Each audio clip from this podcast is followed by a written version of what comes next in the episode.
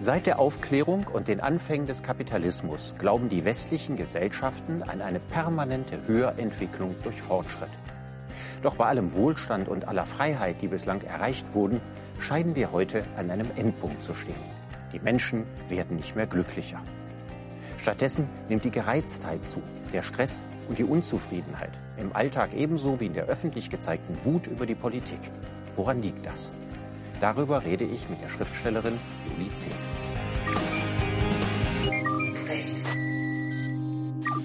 Frau C., was glauben Sie? Wird es den Menschen in Deutschland mehrheitlich besser gehen in der Zukunft oder schlechter? Na, wenn man die aktuelle Entwicklung einfach verlängert, hat man das Gefühl, es geht ihnen zwar mehrheitlich besser, aber sie fühlen sich dabei dann schlechter. Mhm. Sie glauben tatsächlich, dass noch eine Steigerung möglich ist in der Zukunft?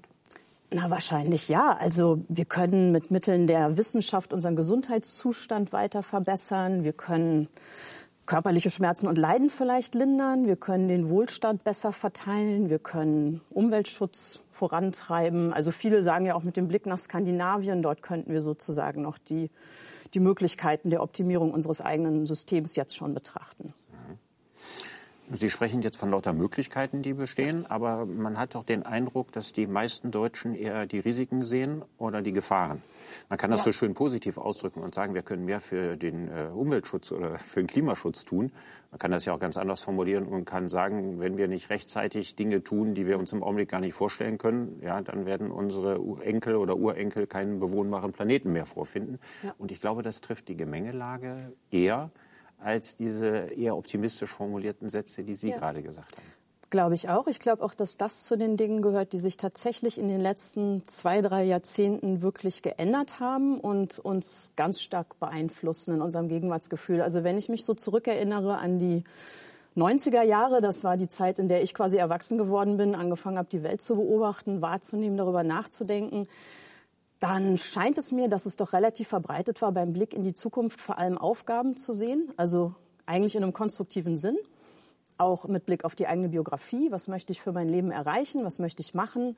Da gab es ganz viele verschiedene Vorstellungen. Die einen sagen, ich möchte gerne die Entwicklungshilfe, ich möchte sozusagen das Leiden in ärmeren Ländern mildern. Andere sagten, ich will den Umweltschutz. Ja, aber das waren positive Visionen auf eine Zukunft projiziert und dann immer die Frage, was kann ich dazu beitragen? Das war so eine ganz verbreitete Einstellung der jungen Generation. Und jetzt scheint mir tatsächlich doch eher der Gedanke an die Apokalypse, die bevorsteht und dann noch die Frage, wie kann man das vielleicht noch so gerade abwenden? Mhm eher den Blick in die Zukunft zu prägen. Es ist interessant. Ich habe ja diese gleiche Zeit in den 80ern erlebt, nicht in den 90ern. Mhm. Ich würde das Gefühl anders beschreiben. No future. Ja, 80er Jahre waren natürlich mhm. das Gefühl, wo man die große Angst vor dem Atomkrieg hatte oder äh, große Angst vor irgendwelchen Atomkraftwerken, die wie in Harrisburg oder später in Tschernobyl hochgingen. Mhm. Das waren eigentlich die prägenden Erlebnisse der 80er. Und in den 80ern äh, tauchte zum ersten Mal flächendeckend, in bestimmten Kreisen jedenfalls, das Gefühl auf, wenn wir so weiter wirtschaften wie bisher, dann fahren wir das Ganze an die Wand. Ja. Und heute sagen wir, wenn wir alles das, was wir in den 80er Jahren gefordert hätten, wenn wir das gemacht hätten, dann hätten wir heute das Problem mit dem Klimawandel nicht, wie wir es haben. Ja. Also insofern erinnert mich die Zeit, in der wir heute leben, dass wir das Gefühl haben, es geht eigentlich nicht weiter so, sehr mhm. stark an die 80er. Nur was kam in den 80ern? Da kam Helmut Kohl, da kam die geistig-moralische Wende ja. und dann wurde wieder in die Hände gespuckt und das Bruttosozialprodukt gesteigert. Und das kann ja heute angesichts der Bedrohungslage kaum noch die Zukunft sein, oder? Im Grunde nicht, beziehungsweise versucht man es heute halt miteinander zu verbinden. Ne? Also jetzt hat man ja so eine Art komplette Eingemeindung von allen möglichen noch positiv belegten Zukunftsmodellen, wie zum Beispiel Klimaschutz, in das ökonomische System. Das ist immer die Argumentation, die dann nötig ist, um das gut verkaufen zu können, dass man sagt, das ist super, um die Klimaerwärmung zu reduzieren und wir können ganz tolle Technologien nach China verkaufen. Also das sind quasi dann ist immer der Versuch, diese Symbiose zu schaffen ist vielleicht auch pragmatisch betrachtet ja nichts Falsches dran, ist aber vielleicht sozusagen für die Euphorisierung äh, der Massen nicht unbedingt äh, das Beste, weil man natürlich das Gefühl hat, ach, am Ende geht's doch wieder nur um Kapitalismus, das ist doch nicht ernst gemeint, also es muss doch alles unter diesen Schirm drunter passen, ansonsten ist es für uns eigentlich gar nicht durchführbar. Nun ist ja der Grund, dass äh, viele Menschen von der Zukunft nichts Gutes erwarten, nicht nur die Angst vor dem Klimawandel sondern manche andere haben riesige Angst vor Migrationswellen, denen wir nicht gewachsen sein werden. Andere gehen davon aus, dass die fetten Jahre vorbei sind, dass der entfesselte Kapitalismus sich radikal in Arm und Reich äh, scheiden wird, dass die Mittelschichten abtauen. Also es gibt ja ganz, ganz viele Ängste. Ja, bürgerkriegsähnliche Zustände und, und ich so glaube, weiter. noch nie, obwohl ich gerade über die 80er gesprochen mhm. habe, aber noch nie war so breit in der Bevölkerung, weil ich glaube, in den 80ern war es auch noch eine Minderheit, die Angst vor dem Atomkrieg hatte. Aber ja. so breit wie heute das Gefühl, das geht in der Zukunft nicht gut weiter. Mhm. Das scheint mir neu zu sein und das ist ja deswegen interessant, als dass das Versprechen unserer westlichen Gesellschaften seit der Aufklärung, also wo sie überhaupt erst entstanden sind, ja eigentlich immer darin bestand, mehr Wohlstand, mehr Freiheit, mehr Glück. Genau. Und diese Gesellschaften konnten immer versprechen, dass es der nächsten Generation besser gehen wird als der Generation vorher. Ja. Und mein Eindruck ist, dass eigentlich nahezu flächendeckend die Menschen in Deutschland, auch in anderen westlichen Ländern, dieses Gefühl verloren haben und mhm. sagen, es wird nicht mehr besser. Ja, es wird, wenn dann überhaupt nicht mehr schlechter. Also das ist sozusagen das Höchstmaß an Hoffnung, was man noch zusammengekehrt kriegt, dass man es irgendwie schafft, den Abstieg zu vermeiden. Und das ist natürlich keine positive Motivation, sondern triggert eben weiterhin so eine flächendeckende Angst. Ist die Frage, woran liegt das? Ne? Mhm. Also ist es quasi wirklich so, dass uns die Visionen ausgegangen sind? Oder welche ein? die man also, noch haben könnte. Sagen Sie mal gesellschaftliche Visionen, die Sie im Raum stehen sehen, an die Menschen glauben, aus einer guten Zukunft. Könnten oder tatsächlich ja, die da aktiv sind. Ja, die, die, viele Menschen haben vielleicht, wo sie sagen, in 20 Jahren wird es auf der Erde besser sein, ja, weil es wird das und das da und das Gute passieren. Da müssen wir, glaube ich, alle passen, oder? Also es gibt momentan keine Vision, die wirklich von mehr als vielleicht drei, vier Leuten geteilt wird und die sich auf was Positives richtet. Da fällt mir nichts ein. Also vielleicht ein Gegenmodell zum Kapitalismus, aber das ist nichts, wo wir flächendeckend dran glauben. Ja, also, also, da kann man drüber nachdenken, da kann man vielleicht äh, was entwickeln und mal ein Buch drüber schreiben und so weiter, das schon. Mhm. Aber wir reden jetzt ja über was, äh, was die Massen sozusagen elektrisiert, Massen elektrisiert. wo Leute sagen, dafür gehe ich auf die Straße, dafür stehe ich ein, da meine Lebenskraft, meine Zeit geht in dieses Projekt, weil das überzeugt mich. Mhm. Das sehe ich auch nicht. Nee. Ich sehe zwei Visionen, die von äh, Minderheiten verfochten werden. Die eine Vision ist, dass das äh, biologisch so unvollkommene, stinkende, energieverbrauchende Experiment Mensch zu Ende geht. Das wird im Silicon Valley erträumt von Leuten wie Ray Kurzweil, der eine eigene Uni gegründet hat. Der Transhumanismus, der sagt, ne, wir werden irgendwann unsterblich werden, wir werden mit Maschinen verschmelzen. Äh, wir werden irgendwann eben keine biologische Grundlage mehr haben, sondern wir werden ein Informationsspeichersystem werden. Wir werden uns in einer Cloud verewigen. Und das wird ganz großartig. Das hat übrigens den großen Vorteil, dann stört auch der Klimawandel nicht. Ja. Wenn wir kein biologischer Organismus mehr sind, sondern die Menschheit seine, ihre biologische Hülle verliert, dann kann die, der Planet eigentlich ruhig den Bach runtergehen. Das ist die eine Vision. Das ist ja eine Man klare, den Planeten klare, gar nicht. klare das Zukunft. kannst du ja auch im, im Weltraum stattfinden lassen, ja. wenn alles nur noch Kommunikation ist. Klare, klare Zukunftsvision. Du brauchst nur eine Energiequelle. Wir, wir verlassen die menschliche Hülle. Das ist die eine Vision. Die wird ganz, ganz stark von, von mehreren äh, wichtigen Exponenten im Silicon Valley vertreten. Und dann gibt es noch diejenigen, die sagen, wir müssen endlich aus dem Kapitalismus raus, weil da müssen wir nicht mehr wachsen, müssen wir nicht mehr, mehr Energie verbrauchen und so weiter, ein anderes Verteilungssystem. Die wird allerdings auch nur von einer kleinen Minderheit verfochten. Hm. Und ich gebe Ihnen sofort recht.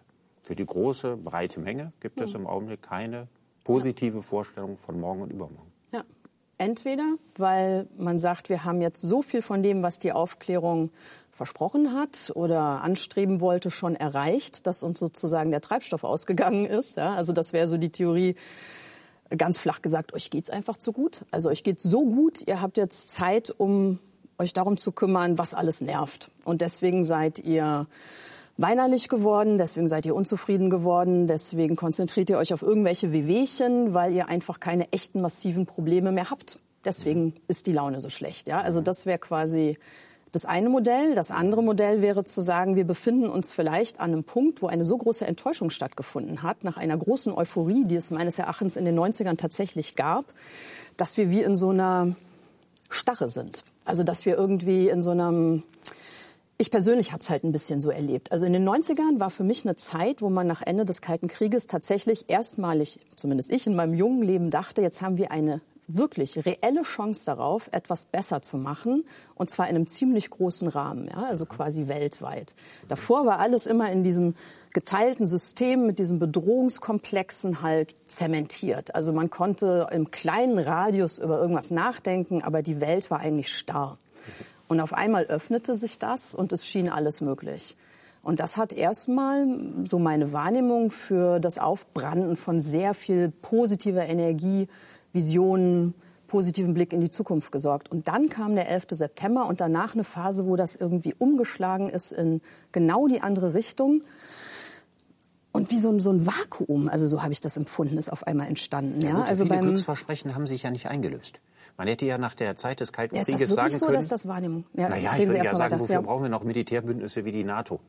Das ist das nicht ein Relikt aus dieser Zeit, die wir das gerade überwunden haben? Das hat man damals haben? geglaubt. Also Anfang der 90er haben wir an der Uni ganz begeistert darüber geredet, dass wir jetzt endlich die NATO auflösen ja, können. Oder dass die damit. UNO eine Art Weltschiedsrichter wird. Das dass nicht die wir, USA also der Weltschiedsrichter ist, sondern dass die UNO. Ja. ja. Und wo ist und, die jetzt? Und Weg, alles, das, alles das hat sich nicht eingelöst. Also die Hoffnungen der 90er haben getrogen. Ja, aber nicht, weil sie falsch waren, sondern weil es nicht gelungen ist, die zu realisieren. Also weil einfach was passiert ist, was zu einem Backlash geführt hat. Also womit man, glaube ich, zu wenig gerechnet hat, ist, dass die Lage, die davor herrschte, weltweit und auch in Europa besonders, dieses Aufteilungssystem in Machtblöcke, für bestimmte Institutionen und Zusammenhänge sehr, sehr nützlich war. Und das ist in Wahrheit nicht ein so wahnsinnig großes Interesse daran gab, das alles abzuschaffen und durch was ganz anderes zu ersetzen. Nee, die, Sieger, die Sieger wollten die Spielregeln nicht ändern. Ja. ja, und man hat im Grunde dann eine neue Aufteilung der Welt erzeugt, die eben nicht mehr in Kommunismus und Kapitalismus funktioniert hat, sondern die mehr was mit Religionsräumen zu tun hat. Die NATO wurde in ganz wenigen Jahren neu ausgerichtet mit einem neuen Feindbild und so weiter. Und das hat sich im Grunde ja so eine Art Neuauflage dann. Das alte gebildet. Feindbild wurde auch irgendwann wiederbelebt. Genau. Ja.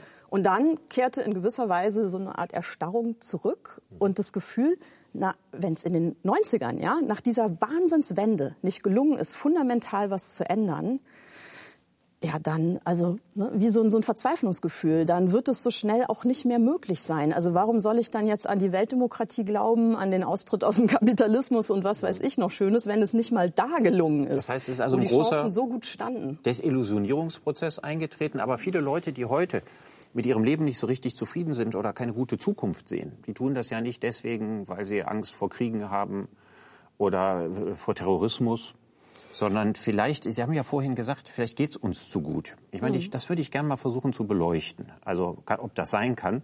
Kann und was, gut und was das, ja, und was das eigentlich bedeutet. Also ich, ich glaube, Sie haben gerade gesagt, wenn die Bedürfnisse befriedigt sind, ja, dann sucht man sich neue Sorgen, also sinngemäß. Ja.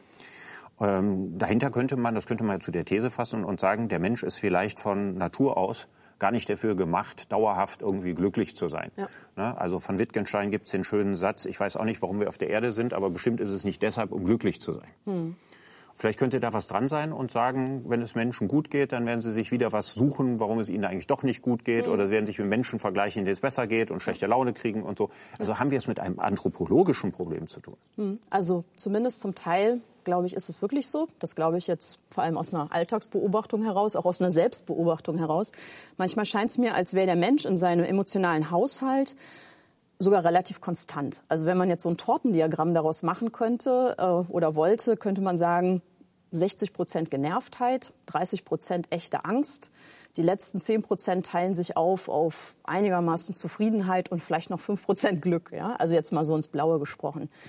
Und jetzt nehmen wir einfach diese Konstante und setzen die in eine jeweilige Umgebung. Und in der modernen Umgebung muss ich jetzt diese 60 Prozent Genervtheit, mit denen ich ausgestattet bin, vor mir selber ja irgendwie legitimieren.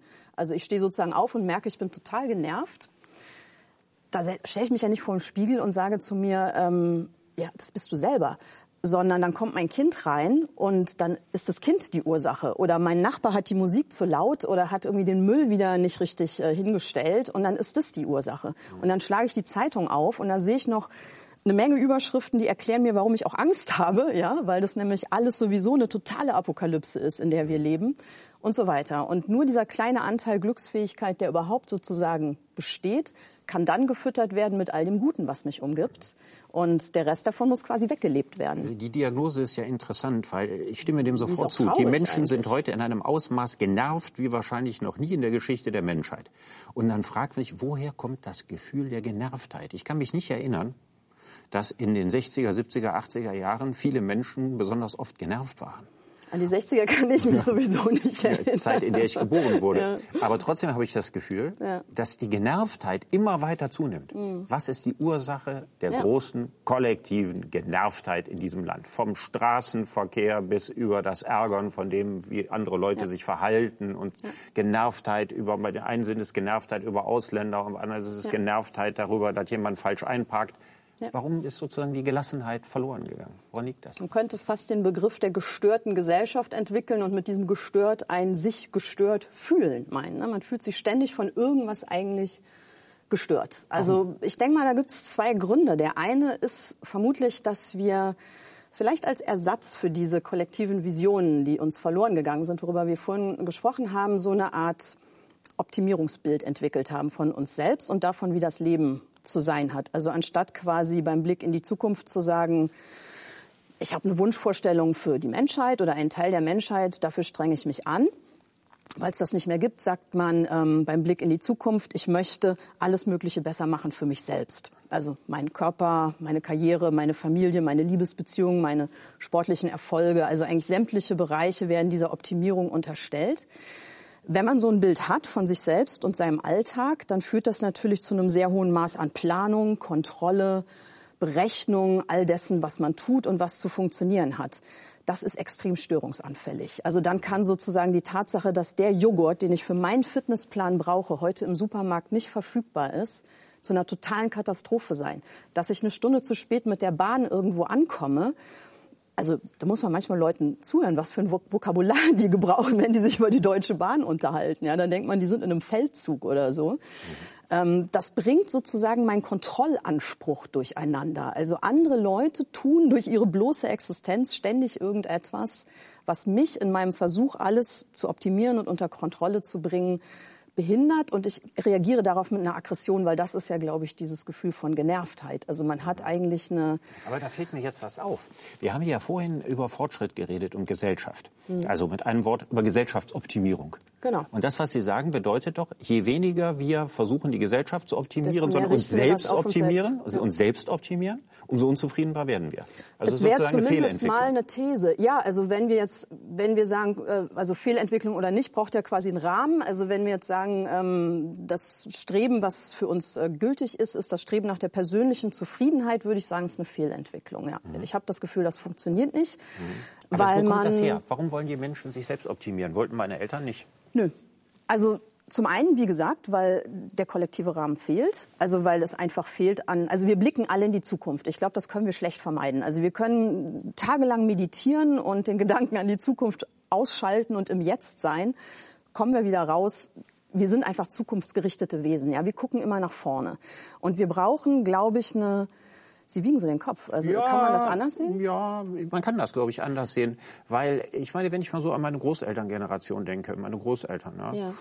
Ich meine, was haben die groß nach vorne geguckt? Deren Hauptwunsch bestand eigentlich darin, nicht wieder irgendeinen Krieg geschickt zu werden, ja. Aber nicht, dass sie sich pausenlos davor gefürchtet hätten. Und die wollten eine sichere Rente haben und die haben sie dann irgendwann gehabt. Ja, aber das ist also ja die schon hatten was. Ja, ja, aber die hatten nicht diese Zukunftsperspektive. Und was mache ich morgen? Und was mache ich übermorgen? Und ja, wie kann ich das noch steigern? Und wie wird das noch größer? Ja. Also diese Perspektive, hatten, die war deutlich schwächer, als sie heute ist. Das glaube ich auch. Aber was sie eben hatten, ist ein Blick in die Zukunft mit einer Vorstellung davon, was Zukunft bedeutet. Also meine Kinder sollen es mal besser haben. Ja. Ich will vielleicht noch ein Haus bauen oder wieder aufbauen nach dem Krieg. Ich will nicht mehr hungern müssen. Ich will eine sichere Rente. Ja. Da kann man jetzt sagen, ja, pff, ist ja irgendwie Pillepalle. Ja, aber, aber, es ist doch eine Vorstellung. ja, aber dass Nein, heute Glück alles Glück, glücklich machen ja, ja, soll und weiß. dass alles wahnsinnig sinnstiftend sein soll. Ich weiß. Die Frage wurde sich deutlich weniger gestellt. Absolut. Aber was ich erstmal auch nur sagen wollte, ist, dass es, glaube ich, schon so eine Art Zukunftsspannung gibt. Also es gibt etwas, was unser Bewusstsein immer in den Gedanken an morgen, übermorgen und in 30 Jahren hineinzieht. Und wenn das jetzt nicht eingebettet ist von einer Gesamtvorstellung, dann fällt das halt sehr stark auf das Individuum zurück. Und es gibt eben auch nicht mehr diese überwölbende Idee eines Gottes, der Verantwortung für das alles übernimmt, ja, wo man quasi sagen kann, naja, wenn die Chose richtig schief läuft, dann hat Gott es eben so mhm. gewollt oder das war von mir aus mein mhm. Schicksal oder es war irgendwie determiniert, jedenfalls kann ich nichts dafür, sondern wir sind ja tatsächlich geistesgeschichtlich an einem Punkt, wo eigentlich über jedem von uns so selber Schuld ja, immer genau, drüber steht. Genau. Ne? Seit wir nicht mehr also, an Gott glauben, haben wir pausenlos Angst, unser Leben zu verfuschen. Ja. Weil wir ja die Urheber des Verfuschens genau. sind. Und das ist, glaube ich, ein sehr starker Motor, egal ob man sich dessen bewusst ist oder nicht, in so ein Kontrollstreben hineinzukommen, weil man halt versucht, Fehler zu vermeiden. Also wenn man schon jetzt weiß, dass man an allem, was schief läuft, schuld sein wird, ist es ja eigentlich ganz natürlich zu sagen, ich muss mich wahnsinnig anstrengen Hat und alles bedenken. Heißt das, dass der Wegfall der Religion ein Vakuum erzeugt hat?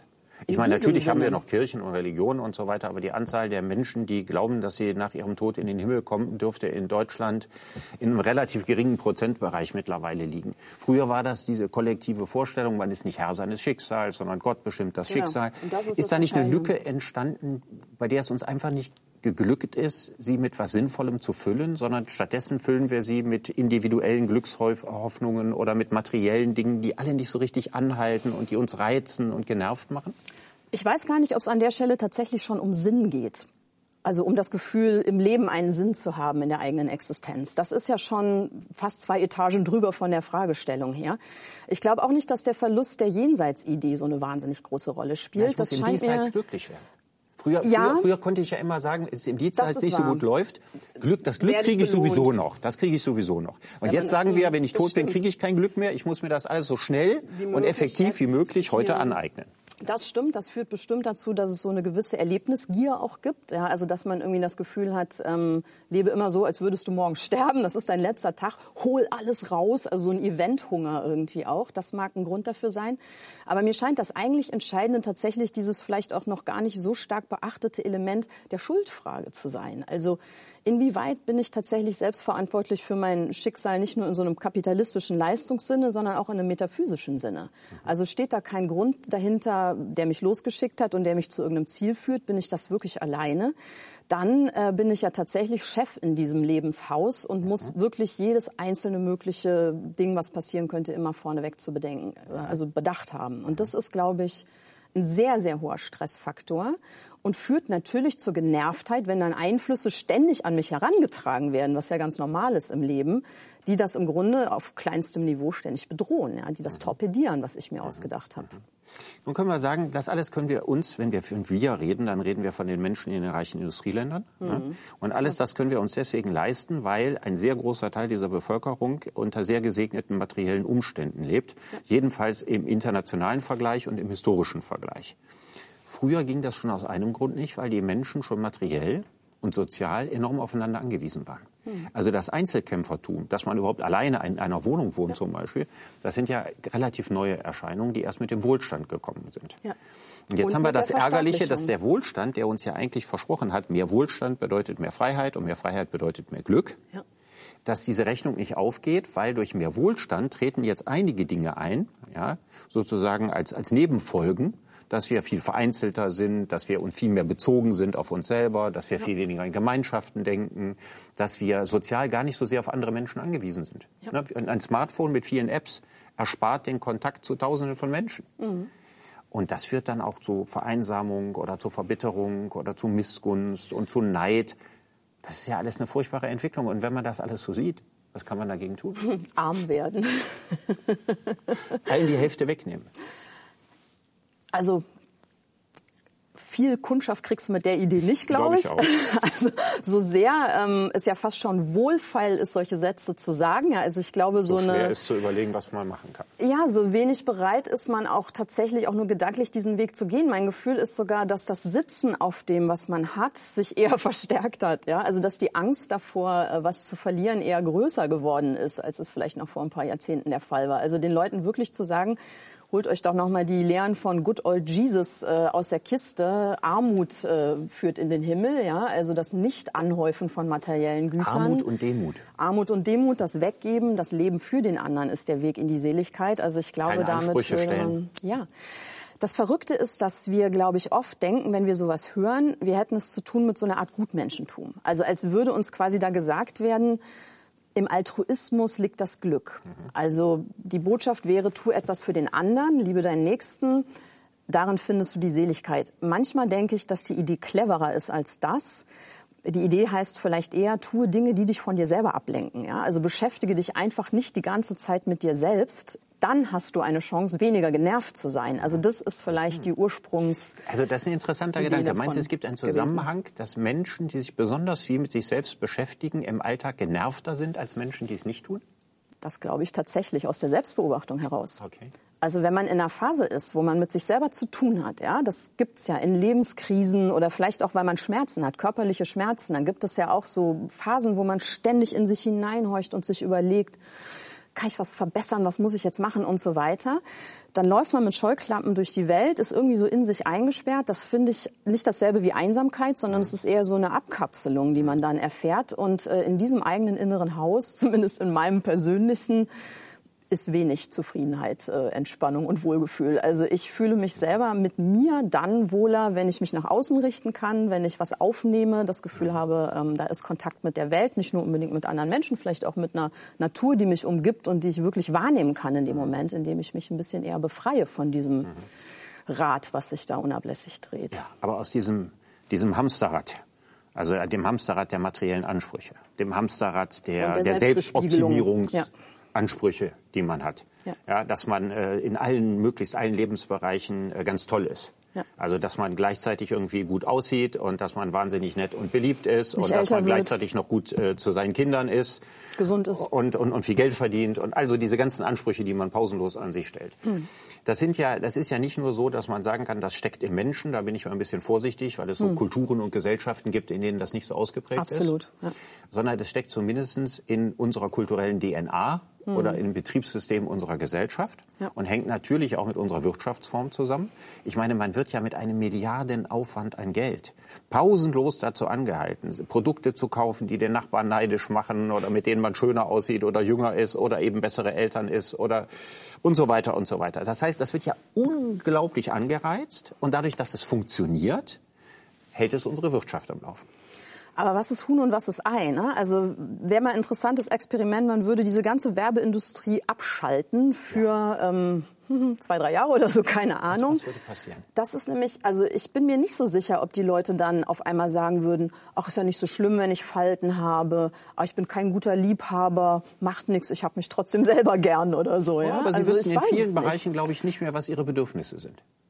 Die Bedürfnisse könnten sich auf viele materielle Ziele nicht mehr richten. Aber glauben Sie nicht, dass es eher so ist, dass der Kapitalismus in seiner wirklich stark überbordenden Form, wie wir ihn jetzt erleben, eine Folge auch ist von der Mentalitätsentwicklung, die wir durchlaufen haben? Also dass er quasi aufsetzen kann auf einen Zustand, in dem unsere Also zumindest kann er aufsetzen auf eine Grunddisposition, die viele Menschen haben, sonst wäre er nicht so erfolgreich. Genau. Aber also ich kann nicht, ja nach wie vor nur sagen, verursacht, sondern ja, dass er eigentlich eher daraus meine, folgt. Aber die Großeltern, von denen ich gerade sprach, die lebten auch im Kapitalismus.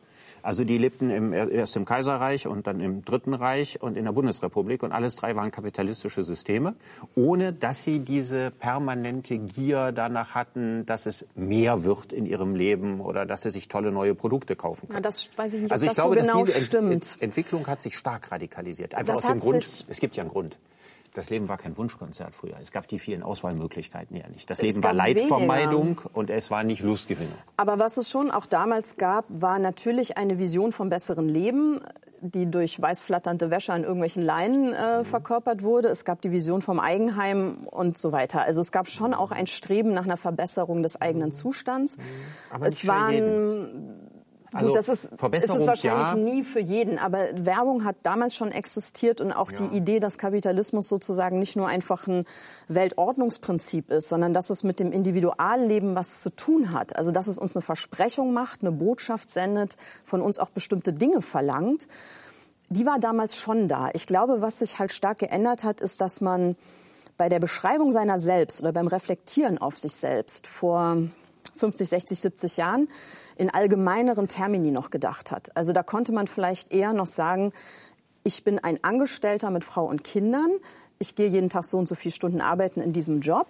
Damit habe ich mein Soll eigentlich erfüllt. Ja, also damit kann ich zu mir selber sagen, ich bin ein guter Mann oder ich bin eine gute Frau, weil ich habe soweit in meinem Leben alles richtig gemacht. Also ich konnte mich sozusagen messen an einer eher allgemeineren Vorstellung davon, wie ja. es zu sein hat. Ja.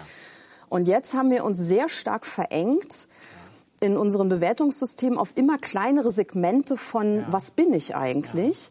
Also ich bin nicht mehr einfach ein Mittelschichtsmitglied, männlich oder weiblich, sondern meine Identität oder wie man es jetzt nennen soll, setzt sich eigentlich aus extrem individuellen Bestandteilen zusammen. Ja, ich will vor allen Dingen anders sein als die anderen. Ich Ich, will ja gerade abheben. nicht als Repräsentant Genau. einer bestimmten Klasse oder Schicht oder Genau. Typus von Mensch Es ist eine wahrgenommen werden. Abgrenzungsbewegung. Es ist nicht die Suche nach einer Zugehörigkeit, sondern nach immer weiterer Individualisierung und die muss auch ständig performt werden. Also es reicht nicht, die irgendwie für sich selbst zu haben, indem man quasi sagt, ich bin jetzt der Einzige, der züchtet diese Molchart im Terrarium. Ja, das mache ich für mich zu Hause und da bin ich so glücklich über meinen Molch. Keiner außer mir hat den, sondern das muss nach außen die ganze Zeit präsentiert werden, sonst erfüllt es seinen Zweck Mein nicht. Gesicht muss millionenfach durch Selfies pausenlos in alle Welt geschickt Ja, werden. meins jetzt nicht, aber ja, ja, meins persönlich jetzt auch nicht. Aber, aber, aber, aber es es gibt ist ja, diese Tendenz, ja.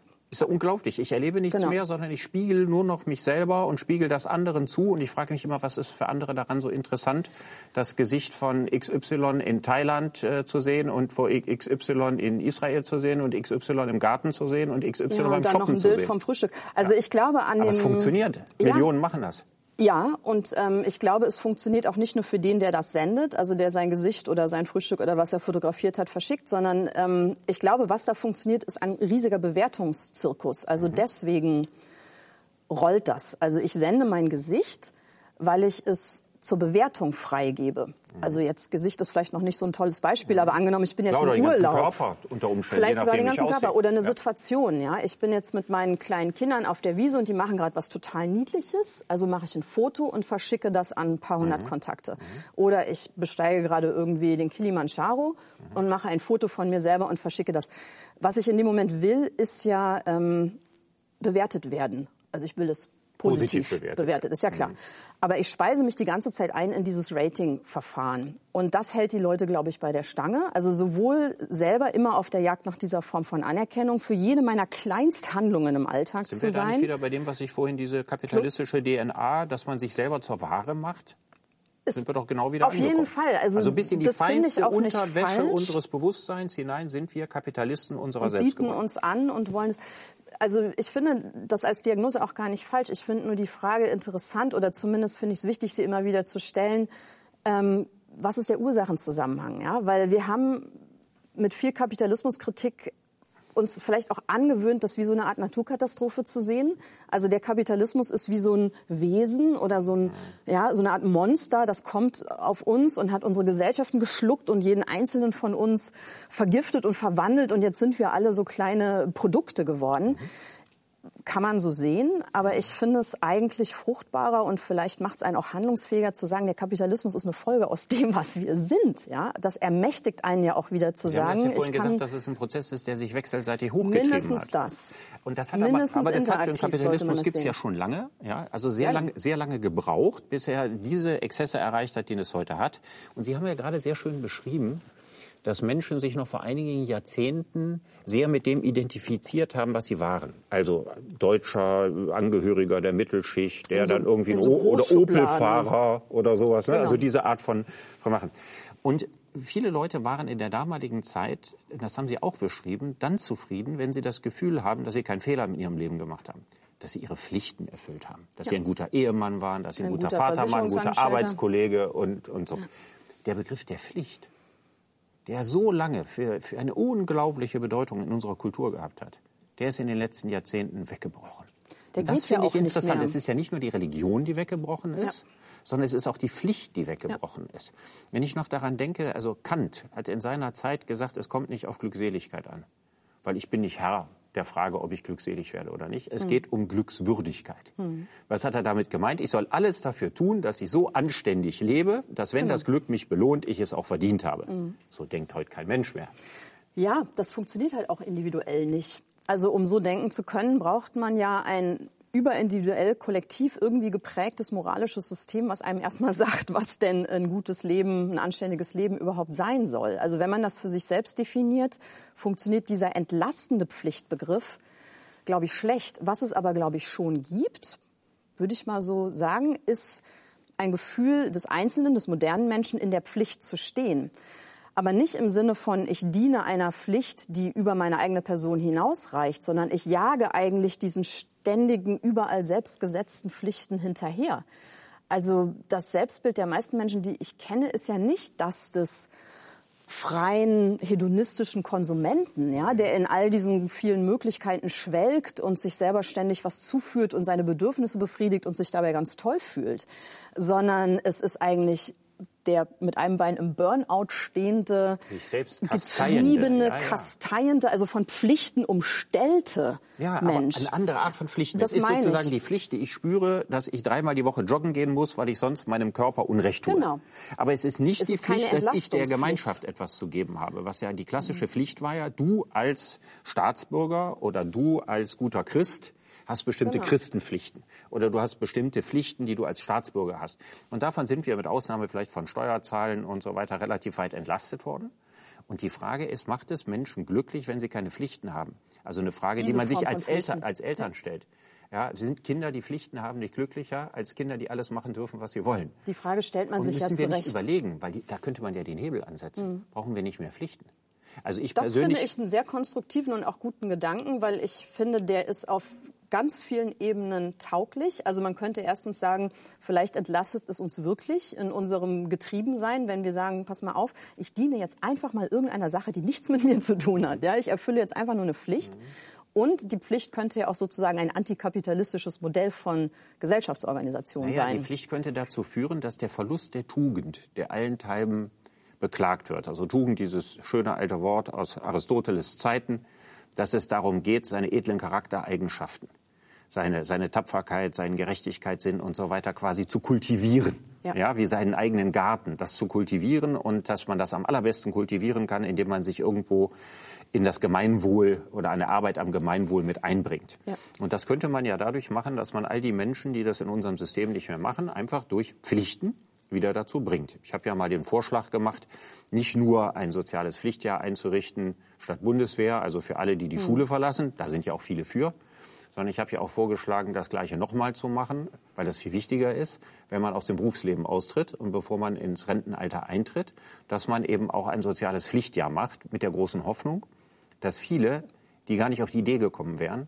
hm. aber jetzt sagen wir mal auf einer Kinderkrebsstation Kindern irgendwie vorlesen, hm. dass sie nach dem einen Jahr, wo die auch die Kinder kennengelernt haben, dann nicht von heute auf morgen sagen, so das war's jetzt, ich habe meine Pflicht erfüllt, sondern dass sie auch dranbleiben.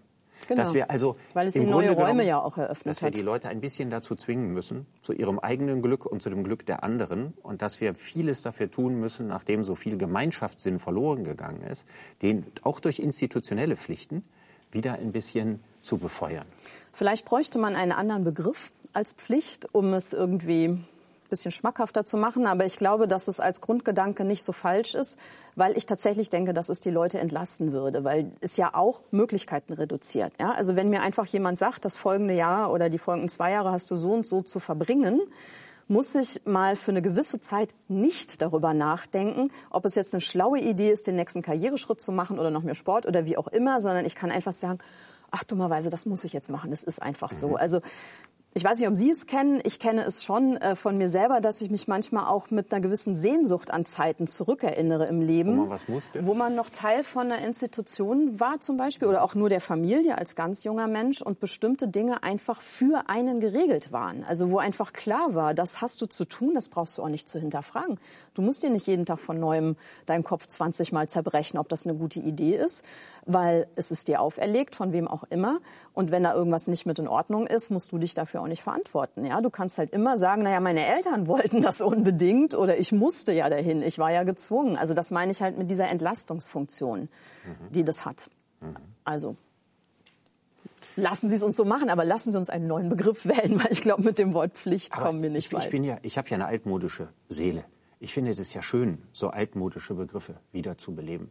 Ich möchte jetzt nicht so einen äh, englischen Designerbegriff. Ja, das ja, auf gar keinen Fall. Na ja, und das wäre die Alternative dazu. Da kommt irgendein Englisch halt beiseite und irgendwas mit Duty, Happiness, Dutiness oder irgendwas, irgendein Quatsch, den ich dann erfinde. Ja. So mir wäre schon lieb, dann wirklich an, an, an alte Traditionen anzuknüpfen und zu sagen, wer Rechte hat, der hat auch Pflichten. Und vielleicht haben wir es ein bisschen übertrieben im Gleichgewicht zwischen den Rechten und den Pflichten. Und das Interessante ist, dass es möglicherweise der Balance des Menschen sehr entgegenkommt dass er auch seine Freiheit dann mehr genießen kann, wenn er Pflichten hat und dass diese Pflichten ein nachhaltigeres Glück produzieren und dass man ein bisschen, man würde heute sagen, genatscht werden muss, also ein bisschen hingeschubst werden muss, bestimmte Dinge zu tun, die am Ende glücksfördernd sind. Ich habe ja auch nicht freiwillig Zivildienst gemacht.